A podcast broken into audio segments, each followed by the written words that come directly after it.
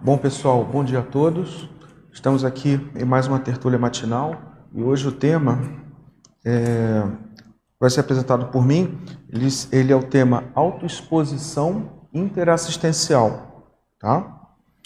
É, quem quiser, não sei se todos aí estão com, com material, tem um material lá em cima, tá? Se vocês quiserem acompanhar, tá? Pelo menos ele está mais ou menos topificado como ficou, como vai ser a exposição. E fiquem à vontade, à vontade para acompanhar, para fazer pergunta. Tá? Nós temos alguns slides também, e, mas ao, ao, ao longo da apresentação, se vocês quiserem é, parar, perguntar, dissecar algum tópico específico, fiquem à vontade. Tá? A ideia aqui é a gente realmente somar ideias, somar opiniões, para a gente poder construir e enriquecer o debate. Tá bom? É, eu acho que a primeira coisa para a gente, é, para expor aqui para vocês, seria mostrar o porquê desse tema, tá? E isso tá, esse, essa, essa condição está colocado nesse, no recorte do estudo, quer dizer, no universo que eu resolvi, né, limitar o estudo aqui da nossa autoexposição interassistencial. Até porque a autoexposição é qualquer coisa, né? Tudo que a gente faz, a gente se autoexpõe. A acepção específica que eu quis colocar em termos de autoexposição é aquela autoexposição em que a pessoa fala de si, em que ela mergulha no micro-universo consciencial, tá certo? Não é, a gente sabe que numa, num senso mais amplo, né? Qualquer condição a pessoa está sempre se autoexpondo. Mas especificamente nesse trabalho que eu vou apresentar para vocês, nessa, nesse compilado de ideias e de proposições, é aquela condição em que a pessoa mergulha dentro de si, faz uma autoanálise de qualquer forma. É óbvio que pela, pela minha, pelo meu histórico, é, muita coisa vai ser retirada da questão da autoconsciencioterapia.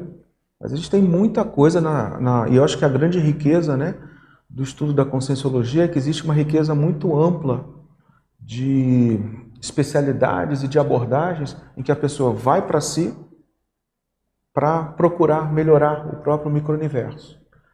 Então, pessoal, é, quando eu coloquei o recorte do estudo, o, é, o universo que eu estou estudando, justamente, é o meu período de voluntariado na OIC, porque sempre teve muita correlação com a condição de orientar, de dar suporte, de ajudar as pessoas a olharem para si e depois ajudar as pessoas a na exposição das ideias, na autoexposição das ideias.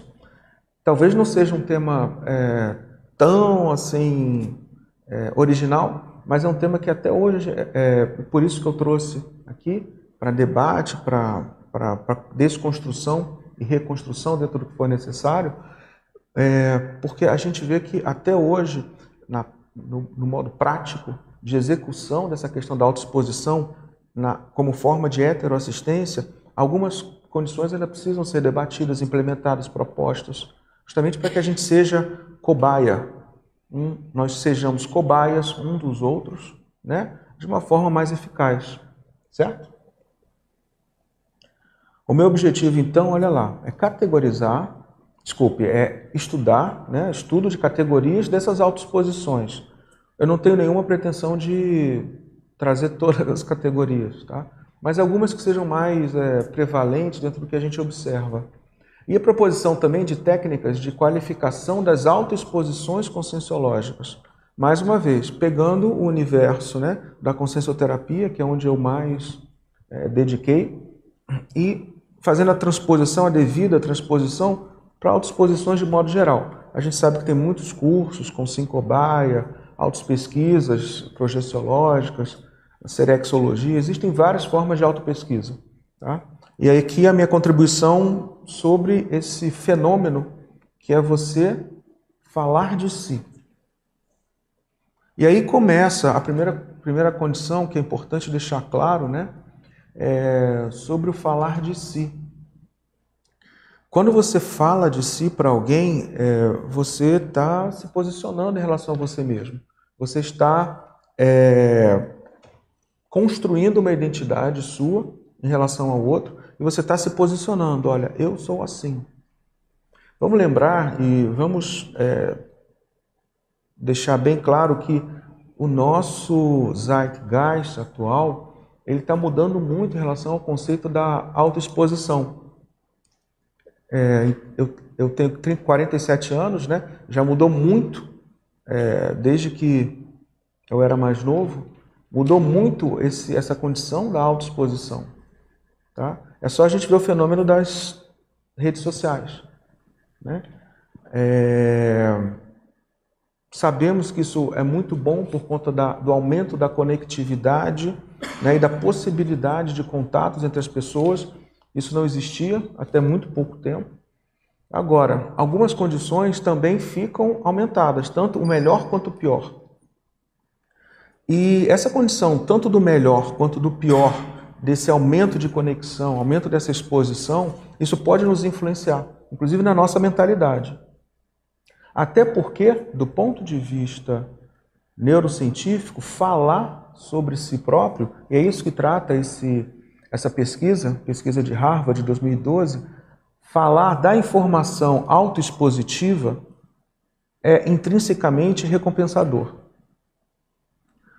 É, esse, esse trabalho ele fala basicamente e mostra. Ele teve um ele teve mais uma condição de usar a neurociência dentro da neuroanatomia. Não fez nenhuma maior é, consideração. Mas o que eu achei interessante é que os, as áreas relacionadas a falar de si estão mais ou menos similares aos mecanismos de recompensa relacionados a prazer e sexo. Tá? Então, assim, falar em si é bom, falar de si é bom, é inebriante. Falar sobre si mesmo, principalmente se você. Aí você pode perguntar, mas espera aí, é, essa questão de falar de si, mas eu tenho paura de me apresentar, eu tenho paura de me expor. Não, existe um fenômeno secundário, que é quando entram sentimentos morais e que a pessoa, na verdade, tem medo da reação da plateia. Mas isso é uma outra coisa. Nesse experimento específico não tinha esse componente do medo. Como é que socialmente eu vou ser aceito? Como é que vai ter contra? Nesses experimentos não tinha isso. A pessoa ia simplesmente falar de si. Tá? E essa condição que eu quero colocar aqui. Falar de si pode ser inebriante. A pessoa pode entrar num transe, se a gente já quiser começar a. Né? É, um transe ególatra. Tá? E isso vai contra a condição que a gente quer tanto, que é fazer assistência falando de si. Tá? Então, é essa condição. Esse outro estudo, esse é antigo, é de 1973, mas o que eu trouxe, que eu achei interessante trazer aqui, é que também fala sobre a autodeclaração, né, a autoexposição, self-disclosure, que é o seguinte, é, já propõe esse, esse estudo propõe o, a autodeclaração como um atributo de personalidade. A pessoa conseguir falar de forma honesta, clara, precisa sobre si mesmo. O que eu achei interessante trouxe aqui é porque, assim, dentro do paradigma consciencial, existe uma condição da autoexposição heteroassistencial que é, sim, um atributo de personalidade, é um atributo da consciência, que pode ser trabalhado pode ser experimentado, pode ser aprimorado, e é essa a ideia quando a gente traz essas condições. Mas assim, a habilidade da pessoa se expor de modo heteroassistencial, isso é, me parece que é um atributo conscienciológico. A pessoa conseguir falar de si de modo mais assistencial possível. Na verdade, a gente teve um mega exemplo ao longo de vários anos, né? E eu considero o professor Valdo como esse mega exemplo ao longo de vários anos. Ele deixava, ele era uma cobaia diária, é, exaustiva, detalhista, às vezes trazia coisa da intimidade dele que nem era perguntado e depois instigava o processo de cobaiagem cosmoética. Então, assim, é, o que eu estou trazendo e propondo para vocês é essa questão, até porque tem o universo da autoconsciencioterapia junto. A pessoa construir uma personalidade distributiva, ou seja, que ela consegue distribuir assistência, esclarecimento através da autoexposição. Tá? Para isso, um atributo é fundamental, ou uma condição é fundamental, que é a racionalidade paracientífica. E a racionalidade paracientífica, gente, dentro desse universo da autoexposição, né? mas esse tem um verbete, racionalidade paracientífica, que é o uso teático da razão e da racionalidade, lógica ou logicidade e discernimento de modo integral, total, sem descontinuidade, o tempo todo. Nas pesquisas da conscienciologia em geral, pessoais ou grupais e grupais, nessa dimensão humana e nas outras. Então, o uso dessa racionalidade paracientífica no momento em que a pessoa vai se expor. Mais uma vez, e aí a gente está contrapondo dois elementos um elemento que é passivo até de gerar um transe de tanto bem-estar que causa, que é falar de si. E outro elemento que é a possibilidade de você neutralizar essa condição, não ter a jactância de estar falando de si, e ao mesmo tempo você transformar essa condição em algo que seja racional, racional e traga uma racionalidade para a científica. Isso foi o que eu chamei aqui, eu estou colocando que a comunicação autoexpositiva paracientífica e interassistencial, em que conjuga esses dois elementos, o falar de si e essa cobaiagem interassistencial. Quando a gente lembra, quando a gente vê as tertúlias do passado, essa transição que tinha um belo nível de estrionismo, a gente sabe, mas que tinha, por exemplo, o professor Valdo falando de si, mas com um nível de cobaiagem, de tec, tec, cobaiagem e tecnicidade, ao mesmo tempo que falava o que ele comeu de manhã. O que ele, sei lá, o milípede, o piolho de cobra que ele viu que um tinha macrosoma, outro era imperativo, aquilo era pesquisa. E ele dava uma roupagem informal, no sentido de íntima, intimista, para alguma coisa extremamente técnica. Isso não é só a estrionologia, eu acho que não é só a capacidade de ser estriônico. Eu acho que era uma mentalidade paracientífica ao extremo, em que a pessoa conseguia trazer a racionalidade paracientífica na hora de comer uma manga. Né? E expor diariamente durante vários anos. Então, esse seria um, um, uma cobaia que inspira a gente a fazer essa condição, mas também há, há outro nível de, co, de cobaia e que a gente está trazendo também, que é a condição quando a pessoa não consegue fazer essa transição. Porque a gente fala, exposição paracientífica, bonito pra caramba, mas tudo começa a ficar mais difícil quando a gente começa a falar de trafar e trafor. Né? Agora vamos falar do nosso trafar. Opa, aí, aí a, a paracientificidade dá aquela quebradinha, né? Então é justamente expor esses dois modelos para que a gente comece a construir cada vez mais esse modelo para científico.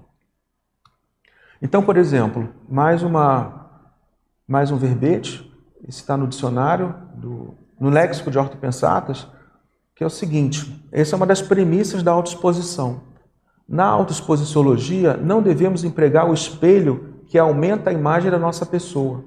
É mais útil usarmos o espelho realista que mostra as rugas, os pés de galinha, as falhas, as manchas, as cicatrizes e as flores de cemitério, quer dizer, aquelas tudo murchinho, né? Da nossa pele, aquelas flores, aquele para enfeitar, mas está tudo murchinho.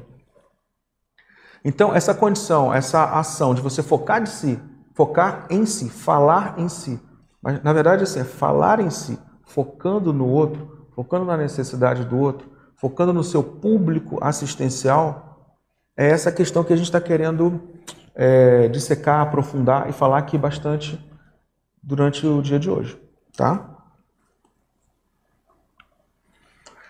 É como se fosse uma honestidade autoconscienciométrica, como se fosse uma honestidade que realmente eu sou, tá? Uma glasnost, tá? Essa ideia dessa tecnicidade que a gente está trazendo aqui como proposição. Até porque nessa, nessa condição de nessa condição da gente é, ser transparente, mas também ser assistencial no que a gente é na hora de se expor. É, existe uma ciência dos deveres, existe uma deontologia relacionada a essa condição de você se expor. O ideal seria que, no momento que, em que eu vou olhar, eu, eu vou fazer uma autoexposição, você encara, por exemplo, como eu vou fazer um processo de divulgação científica da minha condição microconsciencial, da minha autocondição. Então eu estou no processo de divulgação científica. E como existem vários, vários é, relatos dentro da condição da divulgação científica, é importante você observar o nível de evidência do que você vai falar. Nível de evidência e grau de recomendação são condições dentro da ciência das ciências médicas. Quando você tem, por exemplo, é, e agora a gente está falando no coronavírus, né, Marcos? Qual o nível de evidência e grau de recomendação sobre determinada condição? Por exemplo, eu tenho uma doença que eu quero tratar com o, o, o remédio, o medicamento tal. Qual o nível de evidência que esse medicamento melhora essa condição? Normalmente, né, os cientistas estudam o nível de evidência daquela intervenção e, a partir daí, geram um grau de recomendação científica para que se use aquele, aquele, aquele medicamento, por exemplo. Coronavírus estão assim, né? Estão vendo essa condição, né? Já tem algum nível, oh, mas está tá sendo, for, tá sendo formado aí, está tá sendo proposto um, um novo medicamento, mas olha, o nível de recomendação, o grau de recomendação ainda é baixo, mas tem uma epidemia aí, como é que é? Então, assim, na ciência, tem, nas ciências médicas tem essa condição. O ideal é que a gente transporte esse pensamento para a nossa condição de autoexposição também.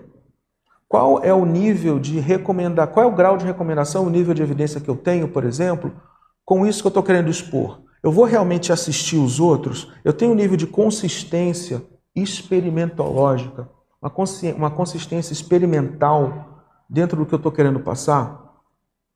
Então, essa é a primeira coisa eh, a ser, é, a ser é, verificada. E uma, uma condição que dá muito, dá, dá um nível de evidência para científico muito importante e muito forte na autoexposição é a força do teu autoexemplo. Quando você é, passou por uma condição que você já viu que as prescrições que você determinou, aquilo melhorou aquela condição inicial pior, é, e você tem a força do teu autoexemplo como reboque, isso aumenta muito o teu nível de evidência e teu grau de recomendação. Temos até uma, um aforismo aí do professor Valdo também, no léxico, que é o seguinte, exemplificar é o primeiro ensino, expor é o segundo, e escrever é o terceiro. Tá? É, já antecipando, vocês vão ver que durante um tempo é, eu vou colocar essa condição de a gente expor aquilo que a gente já testou e verificou. É uma questão de até respeito com a plateia, em termos de divulgação científica do, da nossa própria condição intraconsciencial. Às vezes a gente pode é, ter um pouco de precipitação na divulgação, por N motivos, mas isso realmente é uma condição evitável. Primeiro, exemplifica, testa aquilo que está, testa aquilo que você está vendo como uma condição patológica e está sendo submetida a um processo de reciclagem. Depois você expõe. Até porque o mais importante nessa deontologia da exposição é sempre focar mais na heteroassistência. O próprio nome do, da apresentação aqui é uma é, autoexposição interassistencial. Mas o processo interassistencial ele acontece assim: eu exponho, eu faço a exposição, eu heteroassisto pela minha exposição. Isso naturalmente vai me deixar numa condição melhor. Então ocorre a, a, a, interassistência. Quando você foca, por exemplo, não, eu vou, eu vou fazer essa assistência do meu trafar, eu vou fazer essa exposição do meu trafar, mas é para eu me enfrentar. Entendemos, entendemos que existe isso em determinados trafares específicos. A pessoa tem uma timidez, alguns momentos pode ser é, legítimo, mas a gente tem que ter muito cuidado, porque quando, tem uma, quando a gente convoca uma plateia, a gente é o centro das atenções, a gente tem que ter, é importante a gente ter é, muita honestidade e muito cuidado na hora de divulgar. Tá? É, isso é fruto, mais uma vez, de observações, a gente eu participei durante muito tempo sobre no curso para formação de consciencioterapeuta. É, e não é simples você colocar, por exemplo, um consciencioterapeuta para expor aquele, aquele movimento que existe é, quando os consciencioterapeutas são formados, a OIC abre para as, para as apresentações das, das gestões autoconsciencioterápicas que a gente chama, aquele é um movimento de desassédio muito sério, muito forte em que a pessoa está, às vezes, colocando o seu micro-universo para todo mundo, para dizer: olha, é isso aqui que eu estou enfrentando. Sabemos que existem outras e seis, outras, né, outros correlatos nesse sentido. Mas assim, o que a gente sempre fala, o que a gente sempre coloca é o seguinte: você está tratando um trafar, você tudo bem, mas na hora que você vai apresentar, você vai fazer heteroassistência, vai fazer uma divulgação científica do teu processo para científico. Então, nessa hora, existe, não é só falar o que você fez. Existe a necessidade de uma preparação para esse desassédio que você vai botar em praça pública toda essa condição. Então, é muito sério, é muito importante a pessoa tá com a, tá, estar com a força do autoexemplo bem embasando bem a sua, a sua teática, a sua verbação no momento que ela está colocando lá em praça pública o seu processo é, de reciclagem. Tá? É, uma outra condição, então, que eu queria colocar, na hora de exposição, sempre foca na heteroassistência. E não assim, ah, eu vou fazer de repente vai ser bom para mim, eu vou fazer um experimento.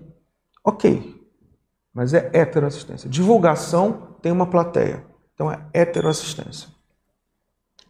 Uma outra coisa importante é escolher o tema, escolha do tema de pesquisa e de, da divulgação. É... Tem uma condição importante também nessa deontologia, nessa, nessa ciência dos deveres de se expor, que é o seguinte: às vezes, se você está querendo expor, se você está querendo, por exemplo, ah, eu vou colocar, fazer uma exposição que eu acho que é importante para me enfrentar e tudo mais. Escolhe, de repente, alguma coisa que você tenha esse, essa força desse autoexemplo, que você possa ser usado como cobaia. Pode até ser um trafar, mas um trafar que você está superando você já está na teática do acerto. Você já está na paraterapêutica do acerto. Pode ser um trafor também, tranquilo. Mas assim, é importante a escolha é, bem precisa daquilo que é prioritário você expor como cobaia para os teus pares. A gente vê que às vezes a pessoa está mobilizada com algum trafar, e ela está mobilizada com alguma condição, e ela escolhe expor por conta dessa mobilização, aquele tema que ainda está incipiente em termos de autoexemplo. Isso acaba sendo um desvio e um assodamento. Então, assim, é muito sério quando você está colocando essa condição de expor qual é o movimento prioritário nesse momento. Existe um movimento de divulgação para-científica do meu micro-universo consciencial, existe um movimento de elaboração, de experimentologia, de resolução de alguma, de alguma condição. Estrafares, por exemplo.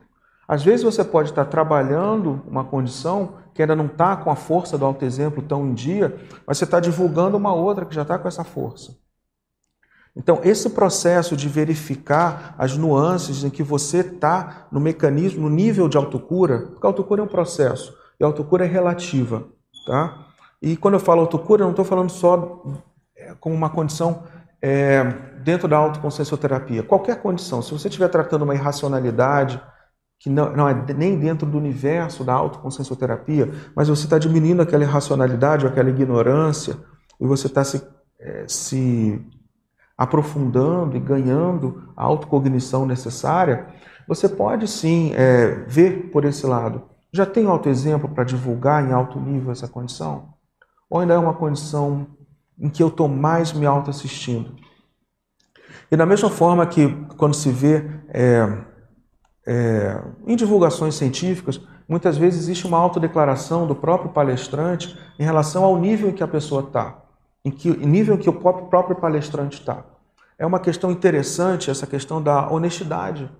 Olha só, eu estou no meu período de reciclagem e evitar um processo, se pudesse colocar ali, um processo de eufemismo, que é o estou em processo de, que é aquele gerúndio infinito o melhor é a pessoa declarar de modo assertivo, claro, né? é assim: olha, isso aqui tá, eu estou numa fase inicial, isso aqui eu já, tô, já consegui minha autocura, isso aqui eu já tenho a verbação necessária para isso, para que desde o início a plateia saiba, é, esse autoexemplo do, do, do expositor.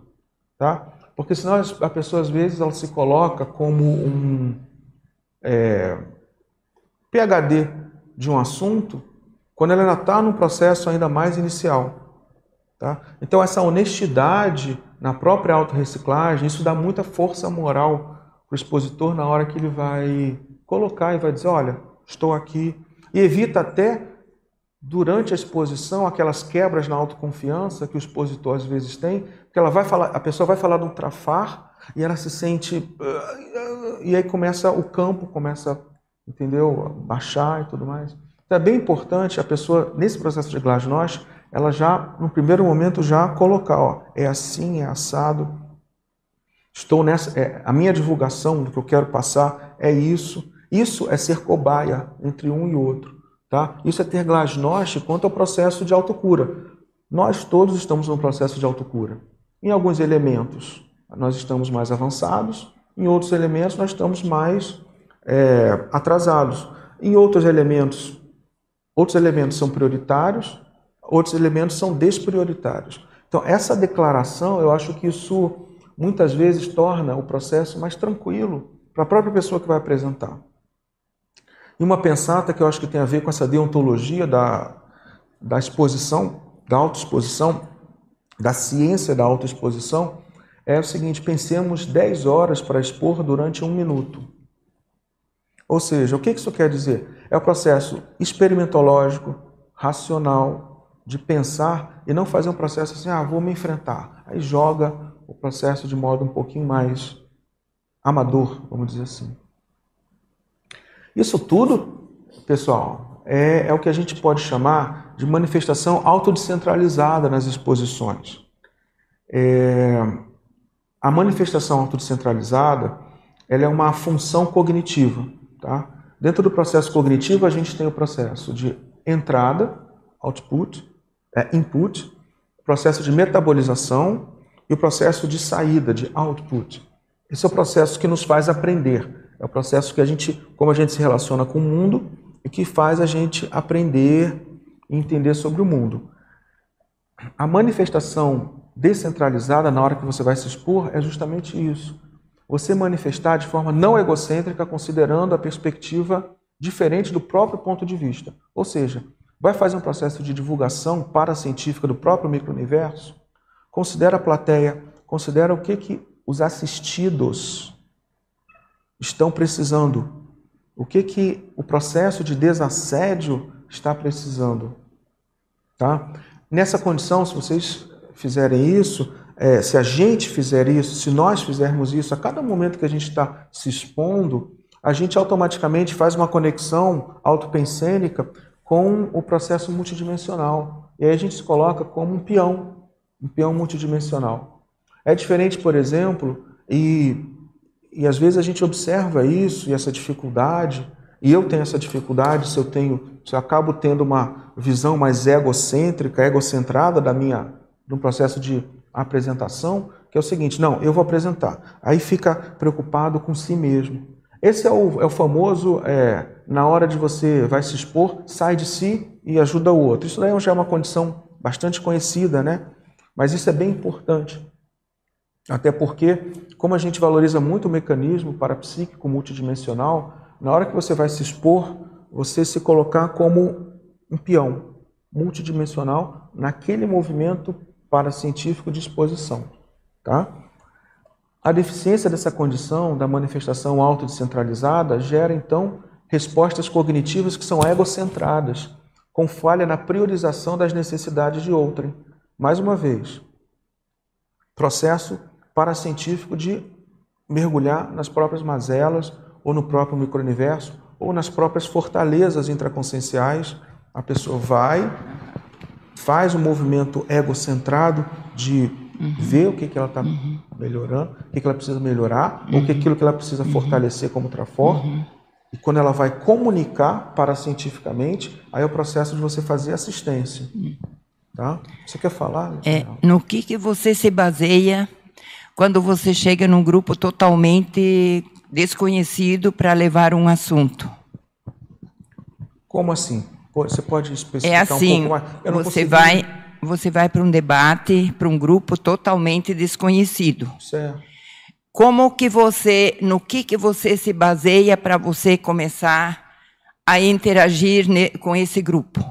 Tá.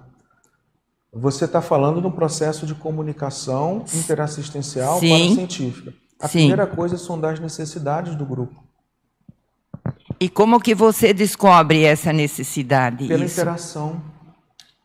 A primeira coisa é ouvir o grupo, ver, entender. Ah, tá. O que estão precisando, como é que é. Esse o que estão então. precisando não é o que estão precisando. Não é o. Eu vou falar sobre isso, sobre essa forma de cabotinismo, ah, tá. de falsa modéstia.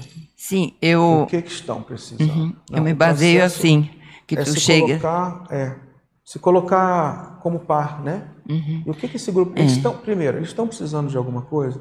Pode ser que nem estejam é, precisando. É. Né? Não, é porque nós, tem muitas pessoas que são convidadas, por exemplo, para esse grupo da longevidade da universidade, de, de, dos idosos. E aí a gente vai com um assunto. Mas uh, para você conseguir fazer a turma entrar no assunto é interessante porque muitas vezes você vai com um assunto preparado e não é isso que eles estão querendo. Entendi. Né? É. Então, entendi. Ficou mais claro agora. É, a minha opinião diante da, dos escassos, da escassa informação, eu me coloco na, na, na condição de, ó, é uma humilde opinião, humilde não é uma boa palavra, mas uma sincera opinião, comedida opinião, é o seguinte, é ver a necessidade do grupo e ver se tem alguma convergência entre o que você tem para oferecer e o que eles querem receber. Esse é o primeiro elemento, tá? Podemos não confundir, tá? Quando a gente fala de autocentrado, é, autodescentralizado, com outras condições, porque centrar na conscienciologia tem alguns verbetes parecidos. Tem autocentramento consciencial, que tem muito a ver com proexis, com consecução de proexis, e conscienciocentragem, que tem a ver com a consciência evolutivamente mais centrada. Tá? Então, essa condição da manifestação autodescentralizada na hora de você se expor é você colocar e ver a perspectiva do outro. Isso é uma função cognitiva. Isso é uma função cognitiva assistencial. Você olhar o que, que os outros estão precisando. Isso é um treino. Isso é algo moldável, aprimorável e que, assim, o mais interessante é que em todos os processos de função cognitiva, existem possibilidades de entrar xenopensene, no caso de amparo, que eu estou falando. Um, xeno, um pensene, um exopensene, melhor falando, que sejam as inspirações do amparo na hora que você vai olhar as necessidades do outro. Tá? E aí eu fiz uma, uma taxologia que na verdade não tem nenhuma, ainda não, não tem, na verdade, nenhuma é, pretensão de, de, esgotar o assunto, mas que são de três elementos que eu vejo que na hora das exposições, se a gente fica bem atento é, na hora de expor uma, uma condição própria do microuniverso, são três condições que a gente olha e fica bem atento, ela pode, na verdade, é, melhorar bastante qualquer desvio na ortopensinidade, tá? na hora de você se colocar como uma cobaia interassistencial. Essa, essa, a primeira condição é o seguinte: evitar nos erros autoexpositivos a condição da exposição da autorrealidade, que é se sentir de menos ou se sentir de mais, tá? que é a autodepreciação ou o autoengrandecimento patológico. Senão a pessoa fica, ela, e ela, às vezes ela pode, no mesmo momento, às vezes numa mesma frase, às vezes no mesmo pensene, oscilar entre estar se depreciando e estar se colocando para cima, de modo deslocado. É, para ela não ficar oscilando entre o confessionalismo na hora de expor uma ideia e o exibicionismo na hora de expor uma ideia sobre si mesma. E um outro elemento bem importante é a desverbação, que a pessoa está atenta né, nessa patologia, que é o seguinte: é quando a pessoa não tem verbação. A pessoa fala sem ter um conhecimento teático, sem ter um conhecimento do autoexemplo em relação àquele assunto. Então, se a pessoa dentro do mecanismo, de, ó, eu quero melhorar, pelo menos assim, esse é um checklist que eu faço com frequência comigo. Isso eu estou colocando como proposta para vocês. E eu vi que isso era é, útil dentro do processo da, da formação da consciencioterapia, da autopesquisa, enfim, em vários, vários contextos diferentes. A pessoa vê se ela não está se engrandecendo demais, se ela não está se depreciando demais, e se aquilo que ela está apresentando, o básico é isso. Se aquilo que ela está apresentando tem uma força de autoexemplo. Você quer colocar? Quero. Lá na deontologia, dos seis tópicos destacados, tá, uhum. um deles é a heteroassistência e a autoassistência. É. Eu queria que você ampliasse um pouco mais, é, do ponto de vista de quem está fazendo assistência, às vezes ainda tem muita coisa a ser ultrapassada. E aí ele tem que cuidar de si primeiro, para depois ir para a autoexposição. Entretanto, sabe-se que no percurso da, do autotratamento, você acaba não, não concluindo muita coisa. E como vencer um pouco esse, esse estágio, né? esse intertício entre fazer o exemplo ao tempo que está ainda Sim. se auto-experimentando. Porque se você for esperar ficar pronto, acaba ficando muito demorado para você fazer a exposição. Então, é tem um certo entendo. paradoxo aí no meio. Né? Tem, tem sim, isso é verdade. E essa, essa dúvida é bem frequente, é isso mesmo. A primeira coisa, é, não existe, ou pelo menos assim, eu não vejo como uma, um pré-requisito para você hétero assistir, você primeiro cuidar de si. Não é isso que a gente está comentando. Você colocou, primeiro tem que fazer autoassistência, para depois fazer heteroassistência.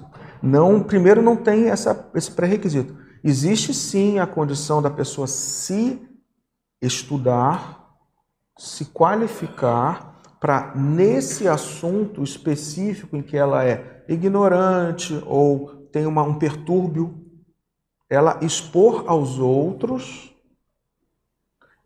esse processo baseado na força do autoexemplo, ela expor aos outros esse caso específico em que ela ainda em que ela fez autocura. O que a gente está querendo evitar nesse processo é que a pessoa não parta para a exposição antes de ter uma consistência de experimentação. Porque o que, que acontece? Aquele primeiro exemplo lá em que a pessoa fala de si e os, as áreas cerebrais do sistema de recompensa relacionadas a sexo, igual a sexo, igual né, é, uma alegria mais jocosa, em que aquilo que a pessoa entra em transe em falar de si, é, isso pode acontecer em vários momentos. Então a pessoa tem que saber, e, e pode acontecer, por exemplo, a pessoa, quando ela faz um autodiagnóstico, às vezes a pessoa, isso já. Isso foi até uma, uma base do que, do que eu chamei de síndrome de banalização do autodiagnóstico. Às vezes a pessoa, antes de curar uma questão, ela já fica numa mini euforia só em fazer diagnóstico. Por quê? Porque quando a pessoa descobre alguma coisa, isso já foi medido em termos de potencial, em termos de, de trabalho com neurociência, com é, tomografia computadorizada, vendo quais as áreas prioritariamente perfundidas, mas também com, a, com o uso de, de, é, de potenciais evocados, em que você vê assim, quando você faz, você, quando você tem o um momento eureka, a gente chama de momento eureka, ou aha moment, em que a pessoa, ah, é isso, a pessoa tem uma mini euforia. Isso tem um ganho de energia. Ela pode achar que essa mini euforia, essa micro, isso pode ser um elemento que a capacita para expor aos outros aquela condição que ela acabou de descobrir. Então é isso que a gente está querendo, que eu estou querendo trazer. Assim, eu sempre tomei muito cuidado em expor condições em que eu me garanta. Por quê? Porque na hora da exposição tem um campo, tem as consciex, tem as pessoas que investiram o tempo e a atenção em te ouvir. Você é o centro das atenções. Então, o nível de responsabilidade assistencial nessa condição é muito séria. Por isso que é autoassistência e heteroassistência. Você tem um compromisso heteroassistencial quando você vai expor alguma coisa. Você está se colocando como cobaia.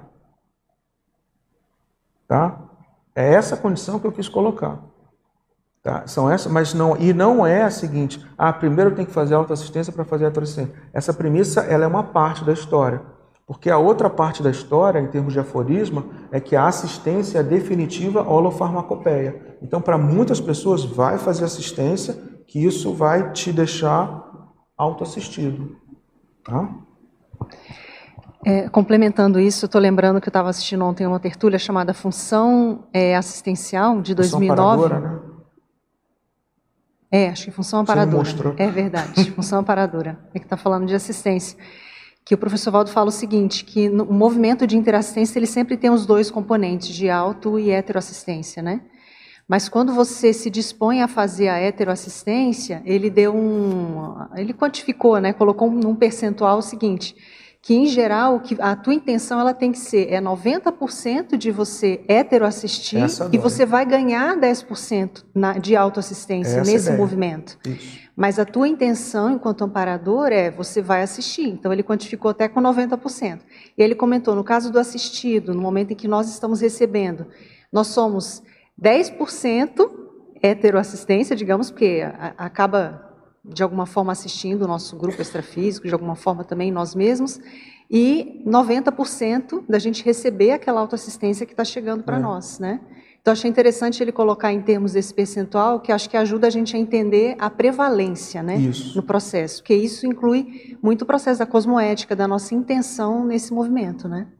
É isso sim. Até porque isso a gente pode até pegar já um gancho com o próximo slide. Se a gente chega eu vou me enfrentar, não tenho, mas eu vou me assistir, eu vou expor, eu vou expor para me, me assistir. É muito comum acontecer nesse, nessa condição a pessoa ficar numa, numa condição anticientífica frente ao erro, que é a pessoa entrar num processo de vitimização e autodepreciação. Tá? Isso aqui, pessoal, não estou dizendo que não pode, que não, estou dizendo a minha experiência, estou dizendo, estou passando para vocês assim o que é, para a pessoa treinar essa condição de ser paracientífica. Mas se a pessoa quiser, vou fazer um S teste mais voltado para mim do que para a plateia, ok? Mas assim, é, é como eu, eu, eu, eu costumo proceder e costumo é, é, dar a minha sugestão cosmoética, né? Para a turma lá, inclusive lá no, na consciencioterapia, a gente sabe que não é simples. A pessoa quer ser consciencioterapeuta, daqui a pouco você vai ter que fazer uma gestão sobre o teu mega trafar. Uau! Isso não é simples. Isso é um processo que a gente trabalha com apoio, com suporte, com, com tudo que a gente é, possa dar em termos de, de heteroajuda né, institucional. Então, por exemplo, um primeiro processo dentro da condição da anticientificidade na hora de se expor é se auto-vitimizar. E auto-vitimização, frente a um erro consciencial, frente ao seu trafar, essa, esse, essa definição é tirada do Homo sapiens pacíficos, é o, e aí é, um, é, um, é uma bibliografia que eu sugiro assim, veementemente assim, para quem quiser, para todo pesquisador da conscienciologia, os mini, o mini conscienciograma das patologias humanas. Tá? São 100 itens, são 100 grupos nosográficos, que é colocado de forma paracientífica fatores que reduzem nosso autodiscernimento. Um deles, como eu estou trazendo, é a autovitimização, que é o ato ou o efeito da pessoa vitimizar-se, queixar-se ou depreciar-se, conscientemente com rebaixamento da autoestima e do amor próprio. Naquele momento, aí eu vou continuar, naquele momento que a pessoa está se expondo e está trazendo o elemento para que outras pessoas verifiquem e vejam como é que foi o exemplo. Então, peraí, naquela hora que você está se colocando como auto-exemplo, você está se vitimizando, são condições incongruentes. Tá? Você está no processo de cobaiagem, sabemos que existe, é, existem os assistidos, sabemos que existem os bolsões holopensênicos, sabe, sabemos que existe na hora da exposição uma condição que dificulta, mas o processo que eu estou querendo colocar é a intraconsciencialidade, a pessoa se vitimizar ou até se queixar do próprio trafar, daquilo que ela mesma produz. Tá? Como sinônimo é autodepreciação, autodesvalorização, autopunição, auto castração, vitimologia. Um outro elemento, ah, e fatos, é, atos, fatos e parafatos, eu tirei alguns, mas o que eu quis colocar em amarelo ali, para não ficar muito, muita coisa, é, são as lamúrias intermináveis, e as lamúrias que acabam contaminando a própria exposição. Então, se a pessoa está falando dela, se queixando dela mesma em relação ao trafar, algumas, algumas dicas ela está dando. Por exemplo, que ela não está ainda confiando nos mecanismos de autossuperação, dos mecanismos de profilaxia, de profilaxia que eu digo que vão prevenir que aquele trafar é, tenha uma reincidência, tá? Então, é, autovitimização é o primeiro elemento muito importante na hora da pessoa não baixar a força presencial como assistente, na hora de fazer a comunicação paracientífica do próprio microuniverso. Então a gente tem que evitar isso, ó, o discurso confessionalista, tá? como se ela estivesse confessando, como se ela estivesse na frente do padre. Eu falei, não, agora não, não mais, nessa mais não. Eu não sou padre, então mais. Então, assim, é, o discurso confessionalista, a pessoa querendo expurgar alguma coisa que ela veja, que ela sinta como reprovável e que na verdade é um processo autocentrado no mau sentido, processo centrado no próprio ego. A pessoa sempre tem que ver, isso aqui é um, é um checklist pra, da patopensenidade, tá? Da pessoa vitimizada na hora da autoexposição. Porque o, o elemento que a gente está trazendo é o que está que que tá acontecendo de patopensene que eu não estou percebendo quando eu comunico aos outros. É esse micro-universo que a gente está pesquisando e trazendo para a autoconsciencioterapia nesse momento. Então, se tem um processo auto-vitimizado na hora de se expor, existe uma forma de sedução submissa? É, a pessoa quer ter, ela tem pena dela mesma, ela quer gerar a pena dela mesma. O constrangimento cosmoético, é, o constrangimento que a pessoa possa ter, até porque é um mecanismo natural. Quando a pessoa deu uma mancada, é natural dentro do, da inteligência moral da pessoa que ela tenha algum nível de constrangimento. E existe sim o constrangimento cosmoético, que pode muito bem ser administrado e ser tratado sem um fator redutor do autodiscernimento, sem um, um fator que, que faça com que a pessoa abaixe o próprio mecanismo de autodesassedialidade e a força moral dela. Então, esse limite, o constrangimento que a pessoa tem diante de um trafar, ele é cosmoético ou ele é anticosmoético? E a gente vai ver pela força da amparalidade da própria pessoa na hora de se expor.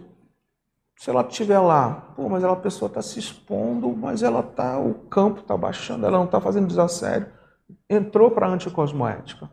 Agora, tem um constrangimento, um meia-culpa. Vamos lembrar de um mecanismo evolutivo que o professor Valdo trouxe bastante nas mini-tertúlias, um pouquinho antes, nas últimas mini-tertúlias, que era o meia-máxima culpa. Não sei se vocês lembram. E o meia máxima culpa não tem nada a ver com a culpa, esse mecanismo de autoculpa em que a pessoa é algoz dela mesma por conta de uma é, de uma de algum elemento de, de um prejuízo em alguém que a pessoa provocou e que ela negligencia. Isso é culpa. O meia máxima culpa que o professor Valdo colocava naquelas últimas tertúlias é um movimento já avançado de quando a pessoa já tem autorretrocognições avançadas e a pessoa já está até beirando o ofexismo, em que ela vê os prejuízos que ela causou no grupo karma em torno. Então a pessoa vai fazer assistência guiada por esse processo autorretrocognitivo de lucidez. Essa, isso é movido por, por um constrangimento cosmoético mais lúcido. Então a pessoa ter constrangimento cosmoético dentro do universo da constatação de que deu uma mancada, isso é totalmente legítimo, totalmente pertinente. Agora, tem um constrangimento anticosmoético, a pessoa está se vitimizando na hora que ela é, é para ela ser um epicentro consciencial daquele desassédio, naquele momento que é para ela ser um comunicador interassistencial paracientífico do próprio microuniverso. Então, isso é uma coisa para ser evitada né, dentro do que a gente observa. É, outra coisa, ela se vitimiza, isso é um checklist que, que eu procurava, por exemplo, lá no processo da formação de consciencioterapeuta, essa pessoa já se desapegou do trafar? Porque muitas vezes ela está se vitimizando como um mecanismo compensatório, porque ela está vinculada àquele trafar. Ela ainda gosta daquele trafar. Ela está, de um lado, malhando o trafar, mas do outro, não. Mas olha só, não é bem assim.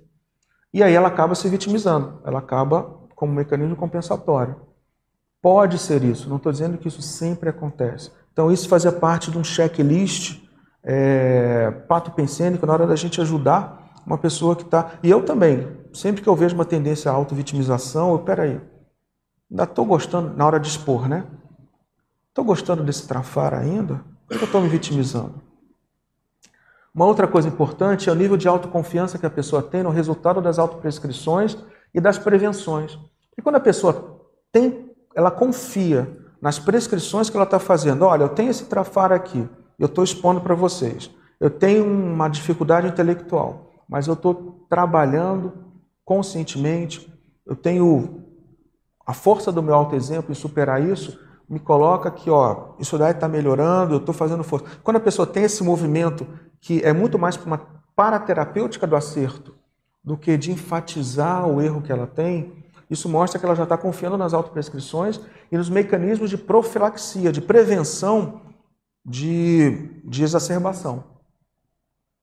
E outra coisa, essa pessoa está segura de como se superar?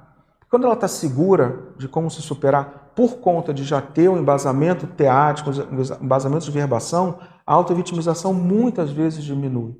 Então, são mecanismos da pessoa é, verificar e neutralizar suas próprias autovitimizações na hora de comunicar sobre a própria, o próprio micro-universo. Tá? Uma outra condição que eu quis trazer aqui são os autoassédios. Autoassédio é o seguinte, resumindo, a pessoa não precisa de assediador, ela pensa mal dela mesma, ela se coloca como algoz dela mesma.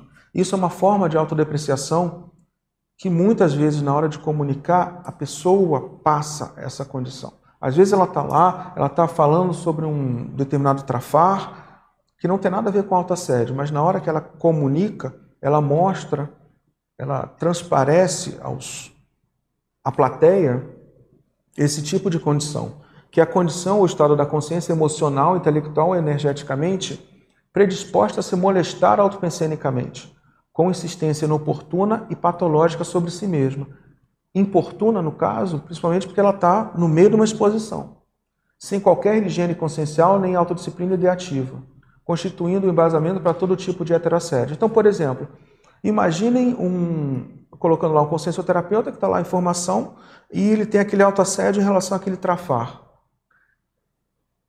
Pela lei das afinidades, é óbvio que quando a pessoa tem um trafar ou tem uma característica, ela vai encontrar outros pares. Como é que vai ficar? E aí eu estou falando do consenso terapeuta, estou falando de qualquer assistente parapsíquico. Estou trazendo o meu, minha experimentação dentro do universo da consciência terapia, mas qualquer assistente parapsíquico que nós somos.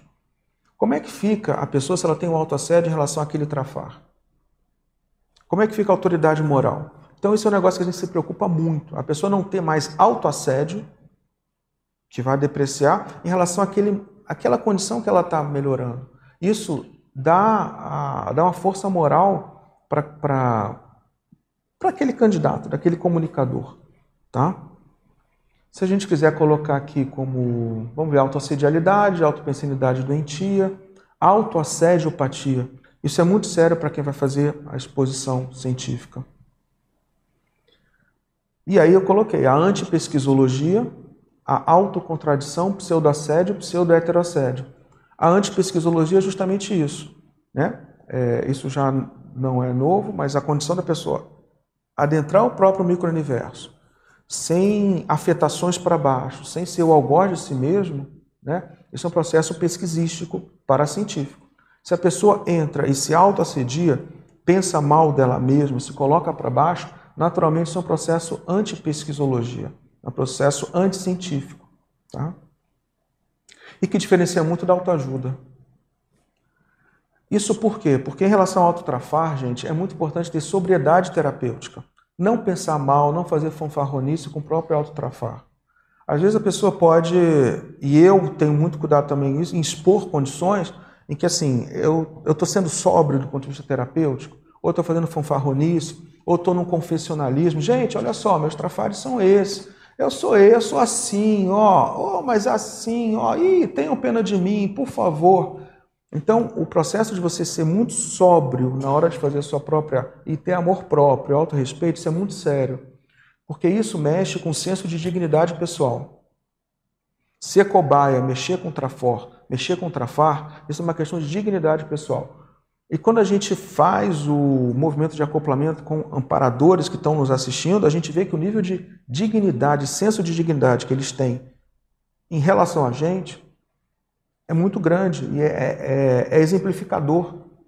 Seria importante a gente aprender é, a olhar para a gente mesmo como os amparadores nos olham.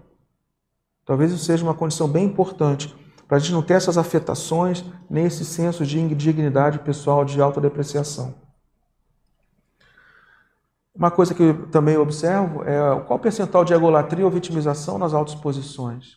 Qual o efeito da sua exposição sobre, os outros, sobre o outro? Naquela hora que você é o epicentro consciencial, você está comunicando uma condição paracientífica. Aí você começa a ser autoassediador, ser heteroassediador no sentido de, olha, gente, puxa, eu sou assim, eu sou assado. Isso gera um efeito no outro que é um efeito antiassistencial. Então, o treino da assistencialidade passa por você saber comunicar de uma forma cosmoética e edificando com construtos e com verdades que edifiquem o outro.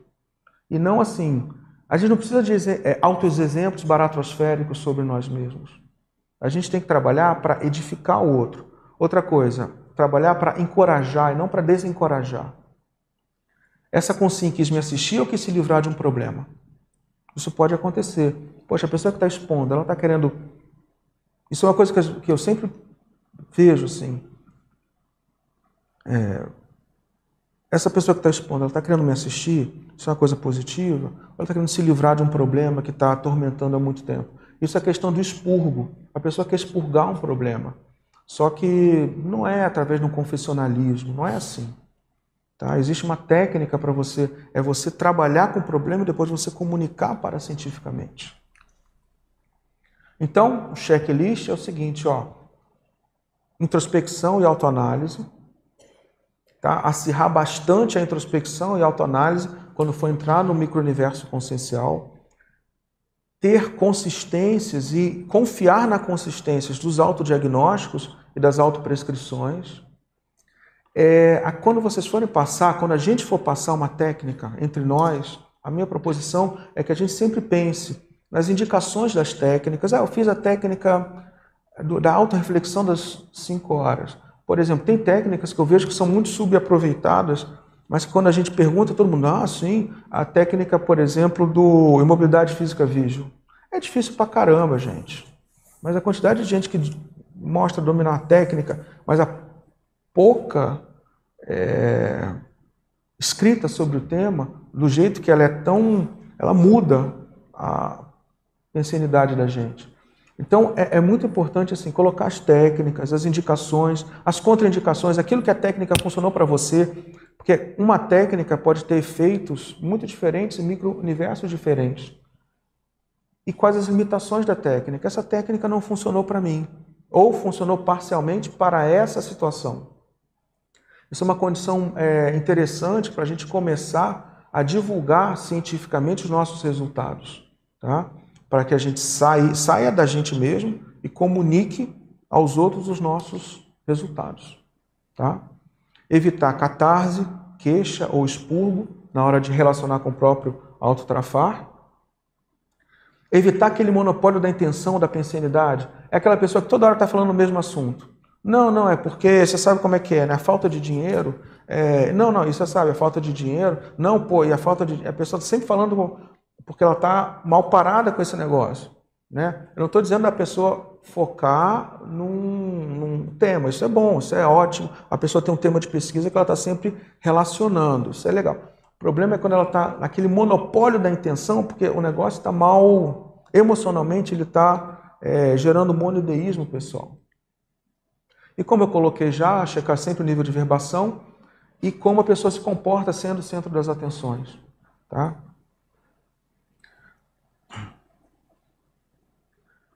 Agora a gente vai falar do, do outro oposto. Vocês querem tem alguma pergunta? Porque a gente vai falar agora do autoengrandecimento patológico. Autocientificidade frente ao trafor. Estou colocando trafor porque normalmente é frente ao trafor. A pessoa pode não estar falando de um trafor, mas ela pode estar né, no autoengrandecimento na hora de comunicar aos outros as próprias pesquisas. Vocês têm alguma pergunta? Eu posso passar para o autoengrandecimento.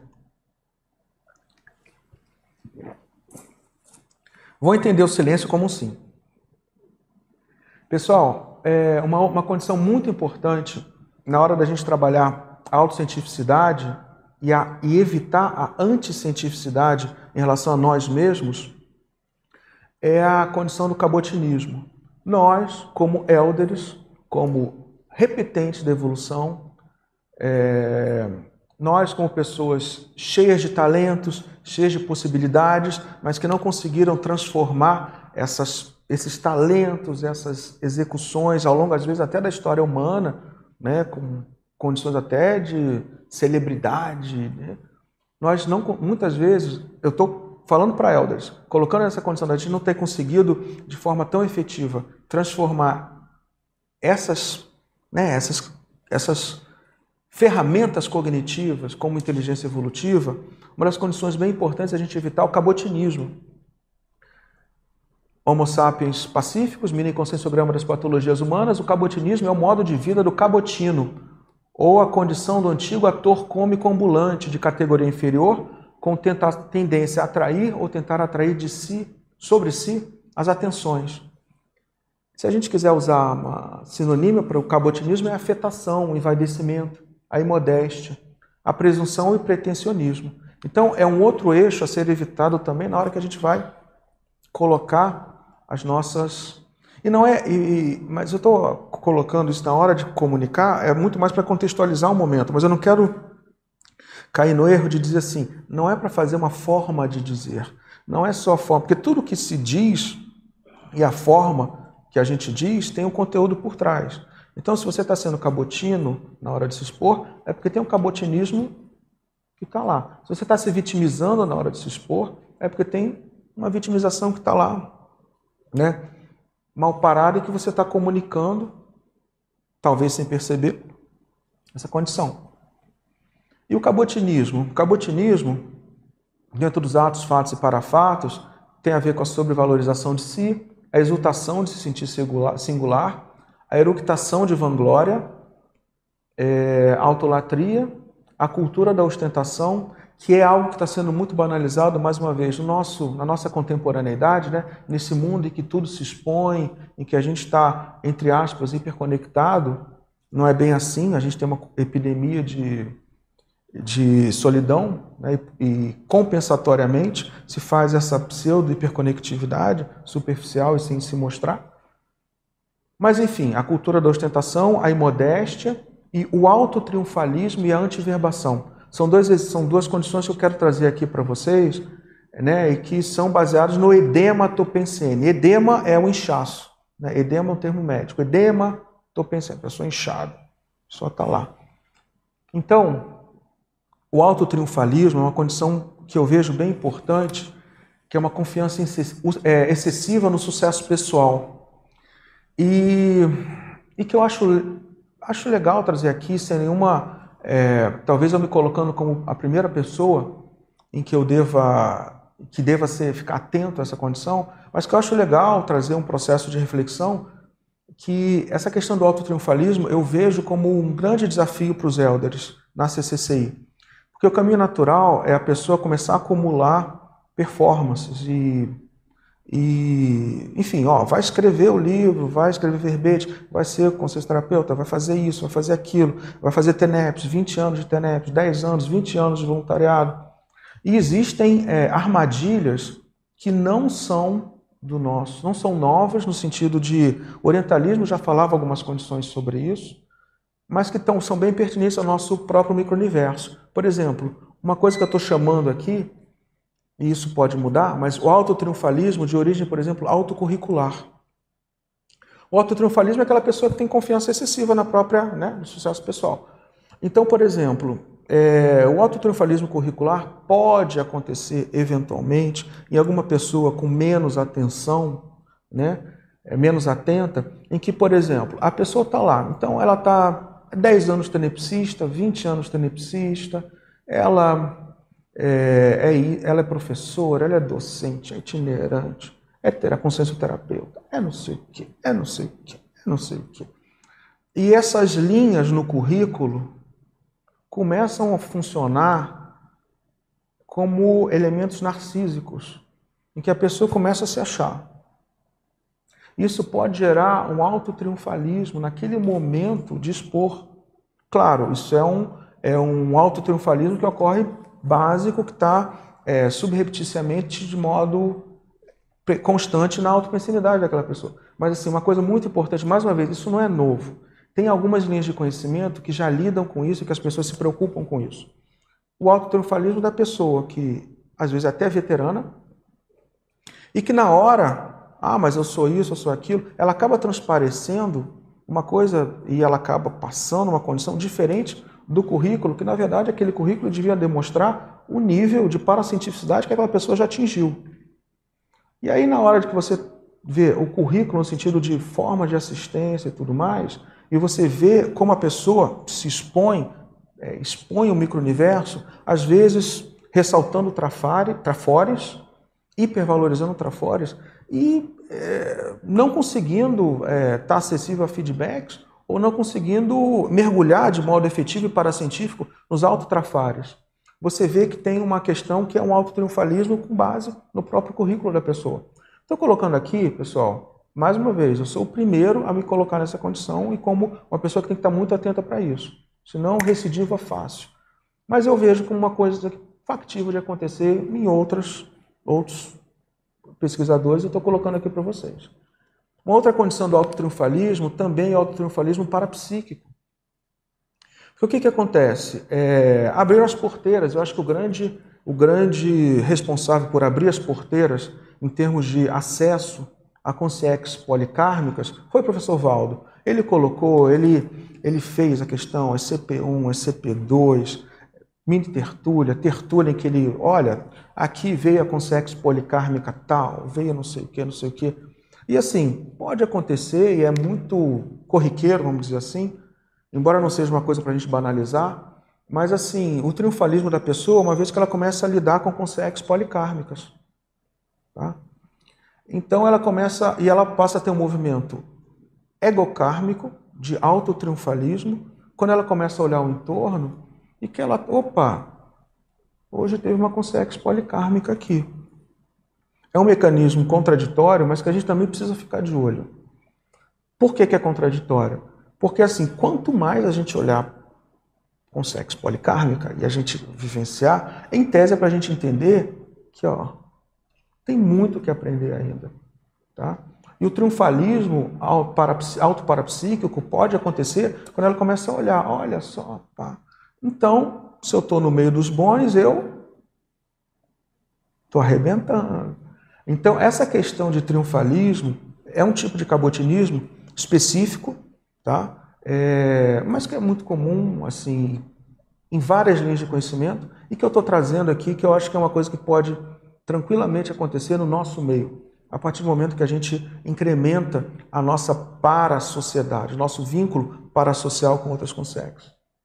Isso gera, por exemplo, o processo de banalização dos autodiagnósticos, que é um verbete que eu apresentei, eu fiz artigos sobre isso também, em que é o processo em que a pessoa é, deturpa, ela reperspectiva de modo light e eufemístico o próprio trafar. E a pessoa começa, na verdade, a ter um triunfalismo, não, sou cabo, é, tem um cabotinismo, não, tem uma perspectiva exagerada sobre si mesma, então ela começa a banalizar trafar. É aquela condição, por exemplo, em que ela diz assim: Não, eu não sou uma pessoa truculenta, é que eu tenho muita energia. Eu não sou vaidoso, é que eu sou interessante, eu tenho que passar para as pessoas. Tá? Então, é aquela condição em que a pessoa reperspectiva, reperspectiva um trafar que ela tem, por conta né, da, da inquietação agônica dela se ver com aquele trafar. Porque, na verdade, já tem um triunfalismo por trás que, tá, que impede essa condição. Isso tem um efeito também ruim, que é o seguinte: a pessoa é, tem uma autocontabilidade psíquica moral distorcida. Isso já foi. Tem alguns estudos que mostram essa condição da autocontabilidade psíquica moral. A pessoa que acha que já faz muito, ela se coloca em algumas condições de. Eu não preciso fazer. Não preciso fazer tanto. Eu posso me dar o direito dessa autocorrupção aqui, ou desse elemento aqui egóico, eu já faço tanto. Tá? Então, essa condição do autotriunfalismo, mais uma vez, a gente está colocando tudo isso no momento de você expor a auto a autocondição evolutiva. Tá? Então, uma condição bem importante. Falou, a gente falou da autodepreciação. A outra condição é tudo isso em relação ao autotriunfalismo. Isso impede um aprofundamento é, da pessoa como cobaia. Ela vive um processo de autoadulação. Autoadulação, auto né, é, leniência ou auto-jactância, ostentando e hiperexpondo superficialmente, né? E vamos lembrar que hoje, mais uma vez, nosso, a nossa contemporaneidade, nessa época de superlotações das consréus, que faz parte do mecanismo é, da reurbanização, é a ostentação e hiperexposição seu novo normal. Então, a gente evitar esse processo, a gente ter uma, um holopensene diametralmente antagônico a essa condição da ostentação e da hiperexposição superficial. Tá? Por quê? Porque ela não aprofunda na busca paracientífica dos resultados de pesquisa, promove uma divulgação muitas vezes prematura de resultados. Não, eu sou tão bom, eu tenho tanta coisa para oferecer, e muitas vezes você vê falta para cientificidade porque a pessoa está se achando. É a questão da persporrência parapsíquica que eu quis colocar. Persporrência é a exibição da própria autoridade. Tá? E o exibicionismo da própria autoridade nas relações multidimensionais. Então, mais uma vez, a gente precisa de muita sobriedade, ter, sobriedade também na hora da gente manter os vínculos multidimensionais. Se a gente usa uma, uma condição, por exemplo, é, de jactância, na hora que a gente está com, com sexo mais policármicas, isso por si só é uma baita de uma, de uma contradição. Tá? A gente está sendo egocármico diante de uma consex que está dando exemplo de policarmalidade. Tá? Vocês já ouviram, já ouviram esse termo? Humble brag? Humble brag é um, é um neologismo, a gente pode dizer. Humble brag foi surgido, surgiu, é, é um termo da Socin, 2012. Tá? E ela junta duas condições. Humble, em inglês, é humilde. Brag é se gabar. Tá? Então, em 2012, um comediante escreveu uma, um livro muito interessante, porque o comediante tem essa questão de ser consciencioso, é, de ser muito, né, de ler as pessoas, né? E um, americano, um comediante americano, e esse, esse termo já está cunhado no dicionário Oxford. É, so, e que diz basicamente o seguinte: a pessoa que quer, ela quer se autoelogiar. Mas aí, para disfarçar, para dar uma disfarçada, ela joga um elemento autodepreciativo. É justamente isso, a inserção de elementos autodepreciativos em um discurso essencial, essencialmente autoelogioso. Então, por exemplo, isso na internet tem um monte, se vocês botaram humble, é, humble brag, tem um monte de coisa.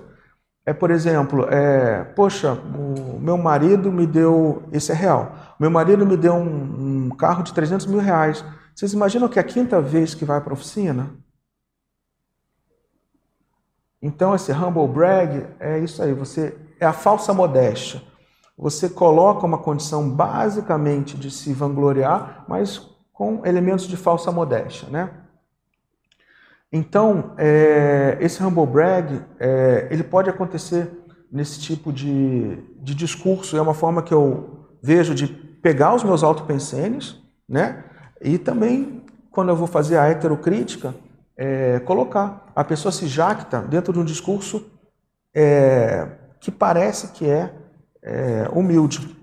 Por exemplo, vou colocar até eu fiquei pensando qual é o exemplo prático para a gente, mas que aí, por exemplo, a pessoa pode chegar e dizer é, em relação ao Trafor, ah, eu tenho muita intelectualidade, mas eu nunca ganhei o prêmio Nobel. Em relação ao, traf, ao Trafor, né? Em relação ao Trafar, é, eu tenho dificuldade de relacionamento com as pessoas, mas é porque ninguém me acompanha. Então, na hora que você vai expor, o que você está dizendo no primeiro negócio? Não, eu sou muito inteligente, mas eu nunca ganhei o prêmio Nobel. A pessoa está em relação ao próprio Trafor. Em relação ao próprio Trafar, ficou claro isso, né? Não, eu tenho essa dificuldade de relacionamento, mas é porque eu sou demais aqui. Ninguém me acompanha, eu sou muito inteligente. Então, essas condições e o humble brag, pelo que eu vejo, assim, quando a pessoa está apresentando, quando ela está jactante em relação ao trafor, que, que acontece? Ela se infla e usa como medida de contenção. Porque, por exemplo, na hora das exposições, a gente está se vendo, né, gente? A gente. E é comunidade parapsíquica, está todo mundo manjando o outro, não tem. Né, não tem bobo. Então, por exemplo, se a pessoa começa a perceber que ela está começando a se jactar, ela dá uma medidinhazinha de se de se depreciar, muito mais como uma medida é, erística, de retórica, para dissimular a, autoinsuflação que ele está fazendo. A outra condição, essa da autopensionalidade jactante, é quando ela começa, por exemplo, a, em relação aos trafares, ela começa a trabalhar os trafares, está falando dos trafares, daqui a pouco ela não começa a aguentar, porque ela não gosta, ela quer se inflar. E ela começa, daqui a pouco ela começa a ter aquilo que a gente chama de inquietação aversiva, que tem um verbete sobre isso, a inquietação aversiva autocogniciofóbica. Ela, a pessoa jactante que tem que falar do trafar, né? Pô, aqui na Conscienciologia, fogo, tem que falar de trafar também. Então, aí ela começa, aí começa a se incomodar, aí ela joga um elemento que revela, na verdade, ela revela a autoestima elevada dela. Então é o humble que na verdade, dentro do discurso trafarista, ela joga aquela pérola de jactância, tá? Então, a gente coloca, a gente dá esses feedbacks lá no, no durante as exposições lá na, na turma lá da, da OEC, e eu estou trazendo para vocês, são elementos de da gente ser mais, ter mais glasnost entre nós. Esse, esse é outro verbete que eu sugiro, assim, que eu indico, né? Sugerir não é uma boa palavra, mas que eu indico, é, do professor Valdo, do Dicionário de Argumentos da Conscienciologia, que fala sobre a manipulaciologia. E que eu achei que a abordagem dele foi muito boa e muito útil para nós. Porque ele fala, ele não fala daquela pessoa que manipula, do jactante clássico, aquele crasso que tem, tende mais para ser uma consréu ou alguma coisa assim. Ele fala eu e você com óbvios potenciais interassistenciais, mas que ainda está precisando não ser é, egóico na hora de fazer assistência. Vamos lá. A manipulação é, consciencial primitiva, interpessoal, anticosmoética, no caso representando intenção, manejo, manobra e manifestação ocultas, insinceras, não explícitas, acontece quando eu ou você, com óbvios potenciais interassistenciais, empregamos as carências e necessidades específicas ou próprias dessas pessoas mais despossuídas no momento evolutivo para defender, acima de tudo, os nossos próprios propósitos e conveniências não revelados, tá? Eu achei muito interessante, porque não é aquela coisa clássica, não é aquela coisa óbvia uma pessoa que está com uma holopensinidade de consréu, é aquele assistente, ou aquele elder em evolução como assistente, e que ainda tem aqueles nichos de patopensinidade e de egoísmo. Em geral, se afirma manipulação, ainda é no manipulaciologia. Em geral, se afirma que a manipulação de alguém pode ser aplicada por meio de quatro abordagens: tentação, intimidação, sedução e provocação. Vamos lembrar, tentação é quando você promove o um impulso em alguém de fazer alguma coisa censurável ou reprovável. A intimidação é dentro do Mater Pensene da intimidação interconsciencial. A sedução é o fascínio, e quando você faz o processo de criação de uma atração irresistível sobre o outro, uma forma de aprisionamento. E a provocação é quando você promove um processo de inquietação e perturbação no outro geralmente com características mais coléricas. Claro que tem provocação da sedução também, mas essa provocação quando você instiga e tudo mais. E é muito fácil para nós elders a gente confundir, por exemplo, a tentação com a subversão cosmoética. Não, não estou não tô tentando a minha plateia na hora de comunicar. Eu estou sendo subversivo cosmoético. É muito fácil, na hora que a gente vai comunicar cientificamente alguma, alguma condição do nosso micro-universo, a gente usar uma abordagem intimidadora, de intimidação, e achar, não, eu não estou intimidando. Na verdade é que eu tenho muita energia, eu sou impacto terápico. Tá? É muito fácil a gente ter uma abordagem sedutora e dizer, não, é que eu sou irresistível. O, a, olha a energia, a energia que eu estou trazendo ela é irresistível do ponto de vista cosmoético. E é muito fácil a gente ter uma atitude que é de provocação, e é diferente você ser provocativo e provocador. Isso daí é do provocativo, que você fica espizinhando, instigando. Não, eu não estou sendo provocativo, eu estou sendo cosmoético destrutivo. Ou estou sendo fratura exposta, soco na cara. Então, assim, essa condição da gente sempre olhar dentro das nossas autoexposições, o que, que a gente está fazendo, se a gente está comunicando dentro de uma forma paracientífica, é muito séria. Pelo menos para mim, é um grande é, desafio. E por isso que eu trago aqui para reflexão e para que a gente possa enriquecer.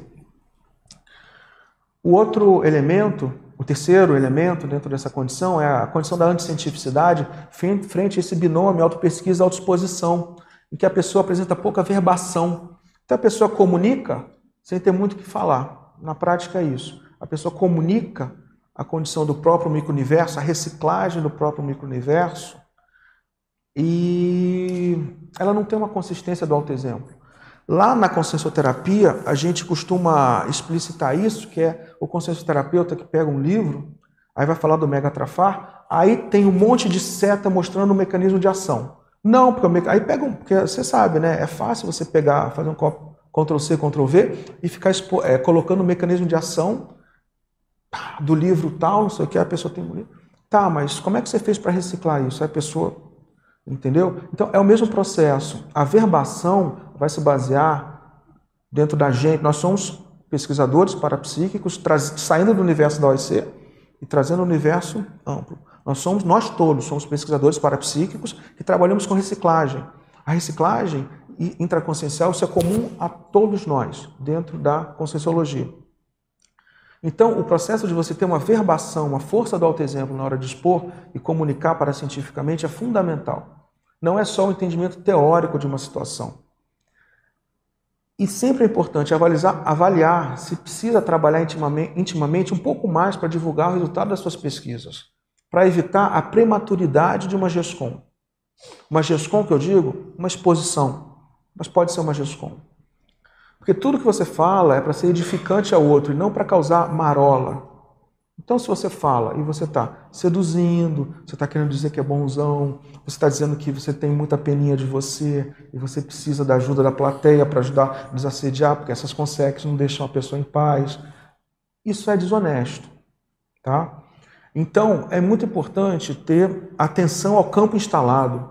É um campo. A, a nossa nosso detalhismo, a nossa preocupação cosmoética em, no campo que a gente vai instalar, naquilo que a gente vai fazer durante as nossas comunicações paracientíficas, são muito importantes. É um campo energívoro de absorção ou é um campo assistencial de distribuição? Isso é muito sério. E é isso que a gente que eu queria trazer em termos de contribuição para vocês. O assodamento autoexpositivo é essa condição da antiverbação em que a pessoa expõe prematuramente, sem o tempo necessário, à devida autocura relativa, que gera a verbação e ao autodesassédio mínimo. Tá? E aí, mais um aforismo, um pensamento do professor Valdo, no léxico. A desverbação é a conduta ilógica de falar jactanciosamente, quer dizer, né, muito se achando, de algo pessoal que ainda não foi realizado. A vida cosmoética exige a correção etológica por parte da consciência lúcida, quer dizer, a correção dessa postura mais animalizada, subcerebral da consciência lúcida. Tá? Para terminar, na verdade, esse para terminar eu tenho um tempo já limitado, mas isso aqui daria é, uma explicitação muito tempo, mas assim, o que, que eu fiz? Eu peguei o, é, os tópicos de um verbete chamado auto, é, é, consciencioterapia metacognitiva, em que eu propus algumas funções autoconsciencioterápicas. Só que são funções, funções cognitivas autoconsciencioterápicas. É, só que são dentro do campo geral. Peguei aquelas, aqueles elementos dessas funções cognitivas autoconsciencioterápicas, eu trouxe para o universo da autoexposição interassistencial. Então, por exemplo, definição clara e precisa do foco da assistência. Quando você vai fazer uma comunicação paracientífica, o foco qual é? É interassistência. Ou, ou melhor, está claro para mim que a interassistência, sendo predominantemente heteroassistência sobre a autoassistência, a autoassistência nesses casos é algo que você não precisa se preocupar. Quando você faz a heteroassistência, você ganha a autoassistência que faz parte do serviço. Tá? Se você coloca, não, agora é o meu momento de autoassistência, blá, blá, blá, blá, blá, se jacta se deprecia, você está, na verdade, pegando os 10%, está parecendo os 10% e botando no bolso. Assim. Então, muita definição clara e precisa para manter a ortopensenidade do foco de assistência na hora da exposição interassistencial. Distinção daquilo que é relevante e irrelevante desse micro-universo. Então, se acontece alguma coisa, não, tá vindo, é, tem essa ideia, isso aqui é relevante, isso aqui é o melhor que eu posso fazer em termos de exposição interassistencial e ampliação da cognição dos meus ouvintes. Eu estou trabalhando para a expansão do coronochakra dos meus ouvintes naquela, nessa hora que eles estão, eles estão doando o tempo e a atenção deles. Eu estou realmente trabalhando para a expansão da, da, da, do coronochakra dos meus ouvintes. A comparação entre o contexto íntimo e a plateia. Tem coisas que você fez no teu universo de pesquisa, mas você percebe que a plateia, que a plateia não, a, a turma que está ouvindo não é interessante. Então peraí, deixa eu contextualizar, deixa eu fazer uma peneira daquilo que é mais essencial para passar, porque eu acho que vai ter mais dividendos ou não. A percepção global e não episódica da exposição. Se fica aquele negócio, é, uma das funções cognitivas importantes é você sempre ter a cosmovisão daquilo que está acontecendo e você treinar ativamente uma percepção global, não episódica da exposição, colocando é, a condição parapsíquica no meio do processo, faz com que você amplie o teu processo assistencial autocognitivo expositivo. Manutenção do raciocínio lógico, do pensamento hipotético inferencial, isso é algo que, ah, mas como é que eu vou manter isso? Pense em como manter isso. trabalhe, trabalha durante o, a tua exposição, durante a tua pesquisa, com hipóteses, não com dogmas. Faça inferências, raciocínios hipotéticos inferenciais. Não entra no achismo é, esmiuça tecnicamente tudo o que está acontecendo durante o processo da autoexposição e antes também, e o depois.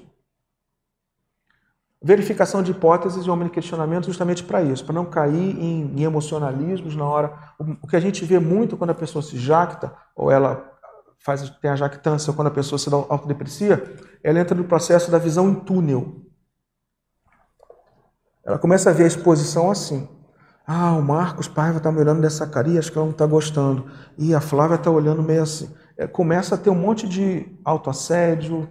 Tá? Então você está comunicando pensamento large. Planejamento profilático para melhor expor. É muito comum é, haver, haver paradiagnósticos anteriormente àquele processo da exposição. E isso pode ser planejamento profilático em muita coisa. Olha, hoje você não comeu bem, cuidado com isso. É, cuidado com os aparelhos. Outro dia eu tive uma apresentação em que o negócio, o aparelho de slide começou a falhar, aquilo me desconcentrou e eu tive que, peraí, ah, vamos lá, pegar o negócio no tranco, percebi que tinham consegues que se aproveitaram dessa condição, vamos lá. Então, é, essa condição profilática daquilo que você preparar mentalmente a exposição e estar tá aberto para as inspirações parapsíquicas, para você assistir mais quem está é, quem tá doando o tempo e a atenção dela. A conexidade, principalmente a conexidade multidimensional, o processo de autovigilância ininterrupta, isso é um verbete, Está o tempo todo ligado e vendo e fazendo a conexidade do que, que você pode fazer para você assistir melhor durante o processo de comunicação paracientífica.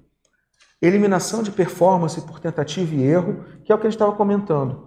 Pensa, é, é, é, comunicação por tentativa e erro é isso, é uma, uma disfunção é, cognitiva em que a pessoa faz as coisas, faz por fazer, ela não pensa muito, não planeja muito, tá? E é, é uma falta de conduta profilática. E é uma falta de conduta é, autodesassediadora, auto e heterodesassediadora.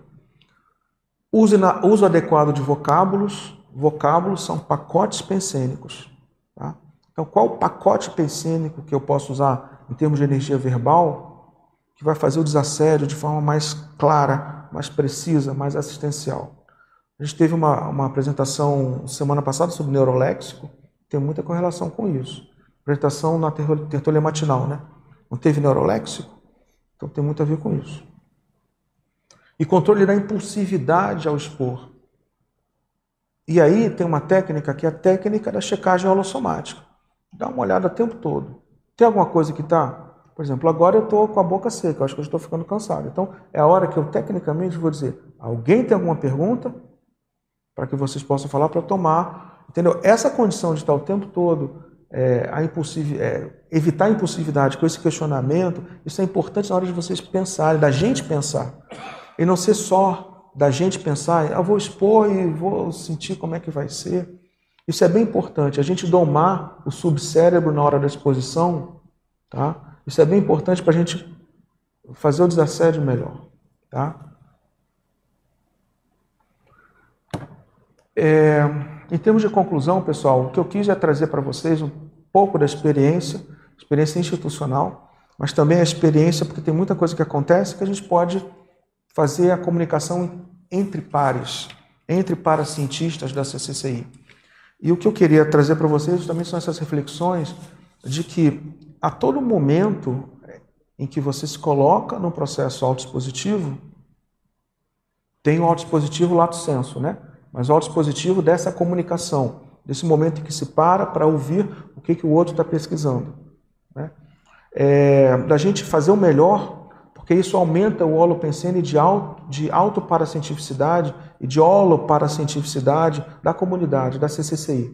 E eu não tenho dúvida que isso aumenta o nosso vínculo como um todo é, em termos de é, vínculo com as comunex avançadas, evoluídas. Tá? Esse processo paracientífico é um negócio que é muito importante, ao meu ver. A gente está cada vez mais é, reforçando e ouvindo experiências que a gente tem. Estou vendo aqui, tem muita gente veterana. E certamente, se a gente for dar a palavra, vocês vão ter muito que passar para a gente também, em termos de ideias. Mas, assim, é essa condição da gente estar tá sempre pensando e trazendo é, o que tem de paracientificidade para o nosso micro-universo. Falar de si não é simples. Ir para mais ou ir para menos é fácil. E esse exercício de auto-orto-absolutismo em relação ao que a gente pensa da gente mesmo e, naturalmente, o que a gente comunica é o fulcro dessa, dessa apresentação que eu quis passar para vocês. Tá? É, eu queria, a gente tem mais alguns minutos, seria interessante, de repente, abrir aí para perguntas, se alguém, alguém quiser passar, quiser fazer alguma sugestão, algum apontamento, alguma pergunta. Marco, estava pensando aqui eh, nos indicadores da autoexposição eh, prematura. Que você acha, assim, você falou sobre, eh, no item 2 aqui da folha, sobre a, a, deontologia da autoexposição, que tem relação com esses, alguns daqui eu vejo como indicadores de uma autoexposição eh, prematura, mas você poderia falar, assim, alguns específicos que Sim. você pode Ó, verificar? Para falar a verdade, a autoexposição prematura porque a pessoa acontece porque a pessoa não está se pesquisando. Se a pessoa tem um hábito de estar tá sempre, dificilmente ela vai cair numa autoexposição prematura. Esse é o primeiro item. Quanto mais a pessoa tiver para a cientificidade quanto o próprio microuniverso, ah, fala sobre isso. Ah, ok, eu tenho alguma coisa já pensada e catalogada sobre isso. Então, o hábito da pessoa estar tá para cientificamente pesquisando, para quê? Por curiosidade? Não. Porque para ela ser uma mini peça melhor dentro do maxi mecanismo e ela ter uma bitola maior, uma tara maior parapsíquica e né, ser mais eficiente, é importante que ela elimine os auto-egoísmos. Auto-egoísmos, egoísmos pessoais. Então, assim, a primeira coisa que eu quero dizer é o seguinte: é só para não, eu não quero dar a impressão errada, de, opa, está prematuro, deixa a, a fala e a, a ideia não é para desacelerar exposições e pesquisas, é o contrário. A fala é para acelerar o processo autopesquisístico. Tá? Mas sim, se ela está percebendo que, olha, ainda não fiz a minha autocura, ou minha autocura ainda não tem um desassédio mínimo, segura e tenha sobriedade e honestidade. Isso ainda não, ainda não consigo. Tá? Mas o principal é a pessoa estar tá o tempo todo pesquisando a si mesmo. Acho que o mais importante é isso, para não ter o efeito inverso. Ainda não estou pesquisando, não tive, né, não tive a conclusão. Uma coisa que pode muito, muito comum de acontecer com, com a pessoa durante o movimento paracientífico é assim: ainda é uma hipótese. Não, se, se você tiver, mas se você tiver uma hipótese, Você pode apresentar. Porque hipótese geralmente tem fatores embasadores dessa hipótese. Uma coisa é indício, outra coisa é indício, evidência, prova. Existe um trinômio. Se as coisas são só indícios, e são fracos indícios, talvez ainda precise. Mas se você tem evidências, e mais uma vez, isso na. na né, não estou querendo fazer nenhuma apologia é, corporativista, mas na medicina tem isso. É, nível de evidência. Qual o nível de evidência desta condição? Então, evidência, indício, evidência, prova. Existem níveis diferentes de evidência. Você pode trabalhar pesquisisticamente para ter um nível de evidência forte, a ponto de você pesquisar com consistência e poder comunicar. E depois a prova, ó, tem muita coisa que não tem prova. A ciência trabalha com muita coisa que, é prova, que não é prova. A ciência trabalha com muito ponto pacífico, que é aquilo que é de ponta. Mas, se tiver uma revolução dentro do paradigma, pode ser que mude. Tá? Então, saber lidar com as incertezas também é importante. Porque tem um nível de incerteza que é emocional, amadora, né? que não é científica, que a pessoa hesita. E saber lidar com a incerteza dentro de que, ó, peraí, até agora eu tenho isso aqui, isso aqui está positivo, isso aqui é a minha hipótese do momento. Tá? Estou falando tudo isso para não fazer o um movimento inverso, que é. Eu, durante esse é, durante a, a, construção dessa, dessa pesquisa, eu fiquei pensando, pô, será que eu estou fazendo apologia para as pessoas não apresentarem? E não é isso. Eu estou fazendo apologia para as pessoas. Né, e não estou dizendo que as pessoas não pesquisam, estou dando minha contribuição porque é um setor dentro da conscienciologia, é um nicho na conscienciologia, a questão da paracientificidade que me atrai muito. Então, a questão é para acirrar no o sentido, holopensene de autopesquisa. É, no sentido de qualificar nossa autoexposição, é, claro. Mas é. não de você desacelerar ou ficar é. assim mais recuada com a tua própria reciclagem, né? Que você pode ajudar os outros. Beleza, obrigada.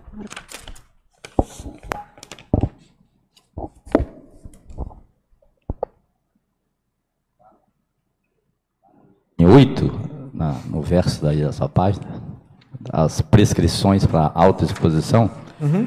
Das 13, tem uma aqui que eu penso que a gente às vezes cai nela com muita facilidade, que é a número 3, que é a questão do contexto de quem está falando e a plateia. Pode ter o caso, e às vezes ocorre, né, é, em várias exposições, e que alguém na plateia é, tem interesse, é quase como se fosse um assédio. Então, acho que aí tem que ter uma sutileza de você analisar o contexto. Eu queria que você explorasse isso um pouco. Onde que há uma pergunta é, é. que é a interrogação? É a 3, né? É. Onde que é a pergunta que realmente a, aquela pessoa tem uma, um nível de esclarecimento, ou exige um nível de esclarecimento, e onde é a pergunta capciosa para. Acho que tem muito isso. E... Comparação é uma função cognitiva também. Isso. Quando você compara realidades. Tá?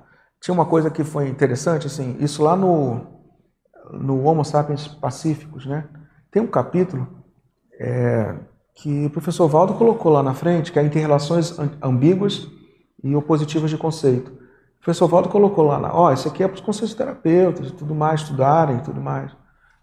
É, e a gente lia, quando saiu o Homo sapiens pacíficos, a gente lia. E eram questões muito abstratas, assim. É, eu lembro que a gente ficava, cara, como é que eu vou transpor isso para a turma que lia? A gente, pô, tá. Aí eu lembro que falava de tropo, metonímia, interrelação, aproximações simples. Eu falei, tá, entendi, mas o que, que é, isso tem a ver? Hoje, para a gente, é claro, as, as consciências nas múltiplas facetas têm aproximações simples, têm ambiguidades, tem... mas no início a gente ficou, caramba, quando a gente coçava a cabeça, como é que a gente vai fazer isso? E é o mesmo processo, a comparação, o processo de interrelações opositivas de conceitos, é, é quando você faz uma, um processo de, peraí, eu tenho esse, eu tenho essa realidade intraconsciencial. As outras pessoas, aí no caso a plateia, quem vai ouvir, tem essa realidade consciencial. Como é que eu posso aproximar? Como é que eu posso contribuir? Como é que eu posso assistir mais? Isso é uma comparação entre o contexto íntimo e a plateia. Então, eu acho que o processo o tempo todo dentro disso que você está falando é o seguinte, é o pensamento, como é que eu posso assistir mais?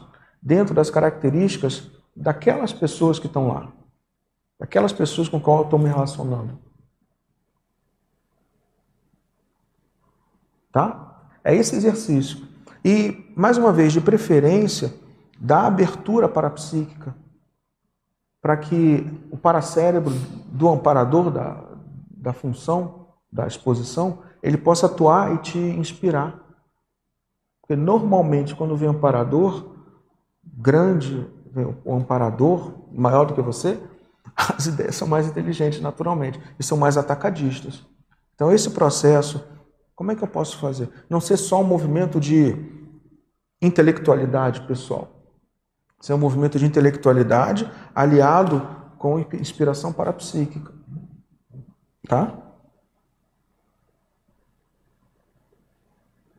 A gente tem mais cinco, cinco minutos, né, Eduardo? Se alguém quiser colocar mais alguma coisa.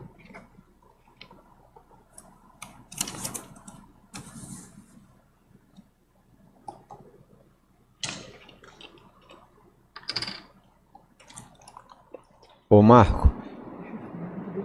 Ô Marco. Oi.